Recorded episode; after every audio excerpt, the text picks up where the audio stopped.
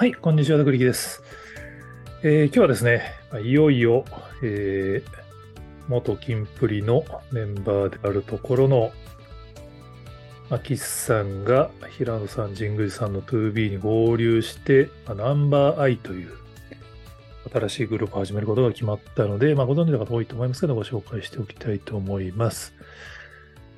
まあ、これはね、まあ、多分、ファンの方からすると、予想通りなのかな。まあ結構ね、あの事前の情報では情報が錯綜してて、岸さんはタイミングが違うから、2B 入りじゃなくて、まあそれこそ株式会社時を入りするんじゃないかみたいな、あのメディアの記事もありましたけど、まあ大方の予想通り 2B 入りをするという。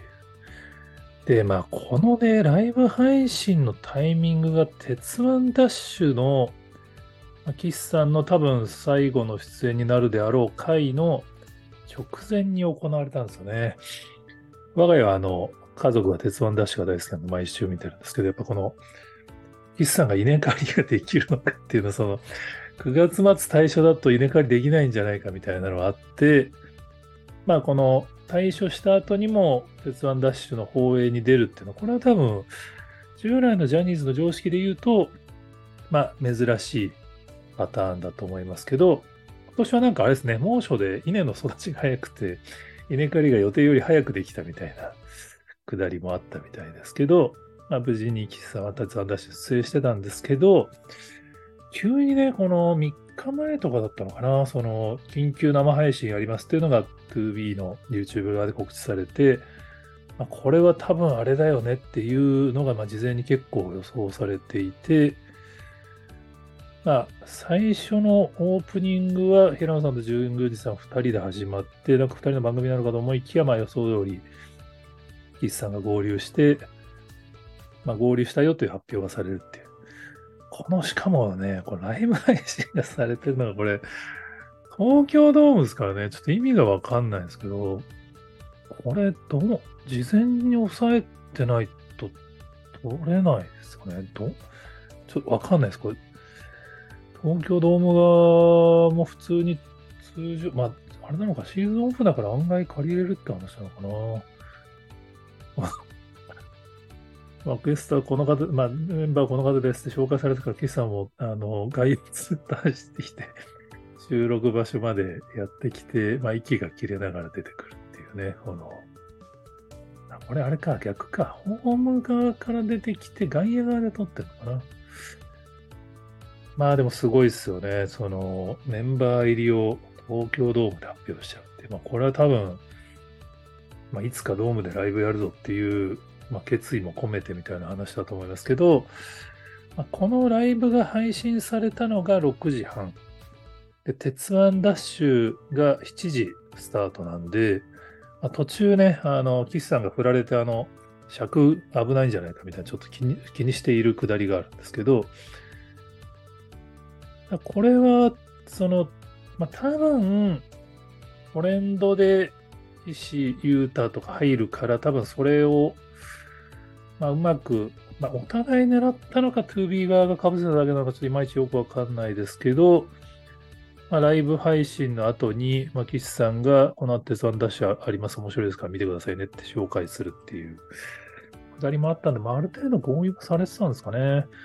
ちょっと僕深読みしすぎちゃって、これあの、鉄腕ダッシュが今回3時間スペシャルで、生放送をやってたんですよね。国分さんが、まあ今後のプロジェクトに向けての告知をするっていう流れだったんですけど、てっきり生放送だからなんか最後にその、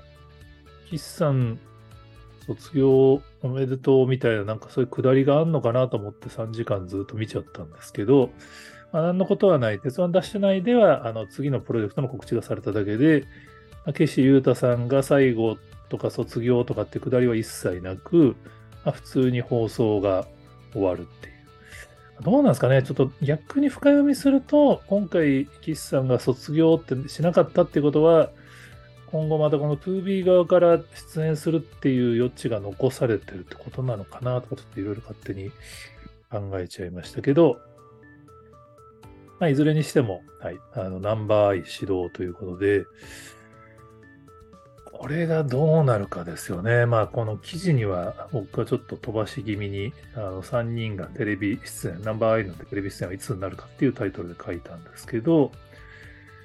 まあ、今回の YouTube ライブの同時視聴者数は65万ぐらい。まあ、だから、ヘラノさんと神宮寺さんが入った時の同時視聴が100万超えてたことを考えると下がってるんで、まあ、一部ネガティブな人たちは、もう旬が過ぎてるみたいなことを書いてる人もいましたけど、まあ、それはちょっとね、今回多分直前の告知だったからそうだったんだと思うんですけど、このね、同時視聴、この65万とか100万を叩き出せるメンバーをテレビ局としては普通に考えたらほっとくわけないんで、当然オファーされるよねっていう話なんですけど、まあ、くしくもね、スマップ同様、3人が退所して2人が残るっていう展開になったんですけど、SMAPの新しい地図のメンバーはテレビ出演を果たすまでに多分2年以上かかっていて、香取さんと中居さんがそのまつもtoなかいで共演するまで6年かかったんですよね。でもこれは、ジャニーズ事務所の忖度がテレビ局に対して効いていた時代の話なので、逆に今の流れで言うと、そのジャニーズ事務所に忖度してないよっていうのを証明するためにテレビ局は多分 2B のメンバー早く起用しなくちゃいけない逆忖度が働いてると思うんですよね。なんで IMP のデビューデジタルシングルの発表は結構テレビ局の情報番組で普通に取り上げられてましたし、まだテレビ出演はしてないのかな。でも多分時間の問題だと思うんですよね。単純に言うと、このナンバーアイの3人が、まあ、YouTube だけ開催しましたけど、ここに新しく曲を多分遠くないうちに出すと思うんで、その曲がヒットすると音楽番組も当然彼らを起用することになるだろうっていう。で、ちょっとね、深読みすると、まあ、音楽番組に3人が呼ばれたら、まあ、嵐に残っている2人が嵐として呼ばれたタイミングが重なると同じ音楽番組に5人が共演するタイミングっていうのは、まあ、テレビ番組側が忖度しなければ普通に来るんじゃないかなっていう、ちょっと勝手な、まあ、期待、希望的予想をしてたりはします。まあ、どうなるかですね。まあ、今回こうナンバーアイはね、このロゴがなんかもう高級ブランドのロゴみたいな、まあ、アプリのロゴにしやすい感じで四角の1個のロゴを作るって、これ結構新しいパターンだなと思うんで、ちょっとなんかそういうデジタル系、まあ、しばらくは多分本来はテレビにしばらく出れない前提で、デジタル側の活動を中心にプランがされてるはずなんで、この辺なんかね、ちょっとこのロゴの作りといい、イメージの作り方といい、ちょっと面白いことやってるんじゃないかなっていう。すげえ細かい話で言うと、このナンバーアイの愛は大文字なのか小文字なのか、ちょっとはっきりしてほしいんですけどね、ロゴは大文字になってて、ハッシュタグは小文字になってるから、ファンの方もどっちなんだって結構揉めてる投稿を見ましたけど、どうなんですかね、ロゴは大文字で、打つときには愛愛は小文字って、なんか、Facebook とかもそうなんですよね。Facebook も、ロゴは小文字なのに文字にするときには大文字みたいな、その、どっちやねんみたいな、そういう、その、記載ルールが、海外のブランドとかよくあるんですけど、ナンバーアイもどうもそういう感じでいく感じなんですかね。まあ現状ちょっとジャニーズ事務所が揺れてますけど、当然その、穴を埋める存在の一つとして 2B は注目のはずで、まあ、その中でも特にね、この元キンプリのメンバー3人が作るナンバーアイがどういうふうに活動するかで、結構今後の芸能界のこのジャニーズ事務所と他のグループの絡み方みたいなのも決まってくる気がするので、えー、注目しております。えー、他にもこんな話してますよって方がおられましたら、ぜひコメントやツイートで教えていただけると幸いです。読まれてます。